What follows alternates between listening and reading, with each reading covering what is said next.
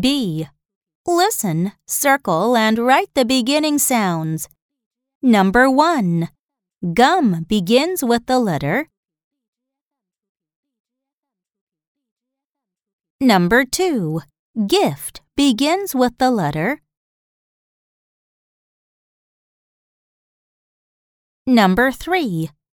Cake begins with the letter. Number 4. Goat begins with the letter.